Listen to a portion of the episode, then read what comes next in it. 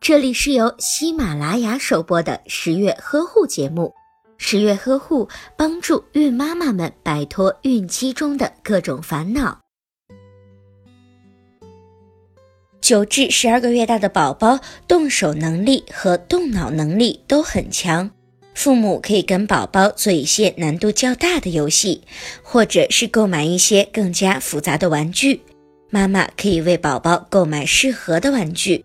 此时的宝宝可以玩小车子、小积木、小鸭子、洋娃娃等形象玩具，也可以玩数字、卡片等智力性的玩具。形象玩具最好可以拆分，这样的玩具能够更好的扩展宝宝的思维。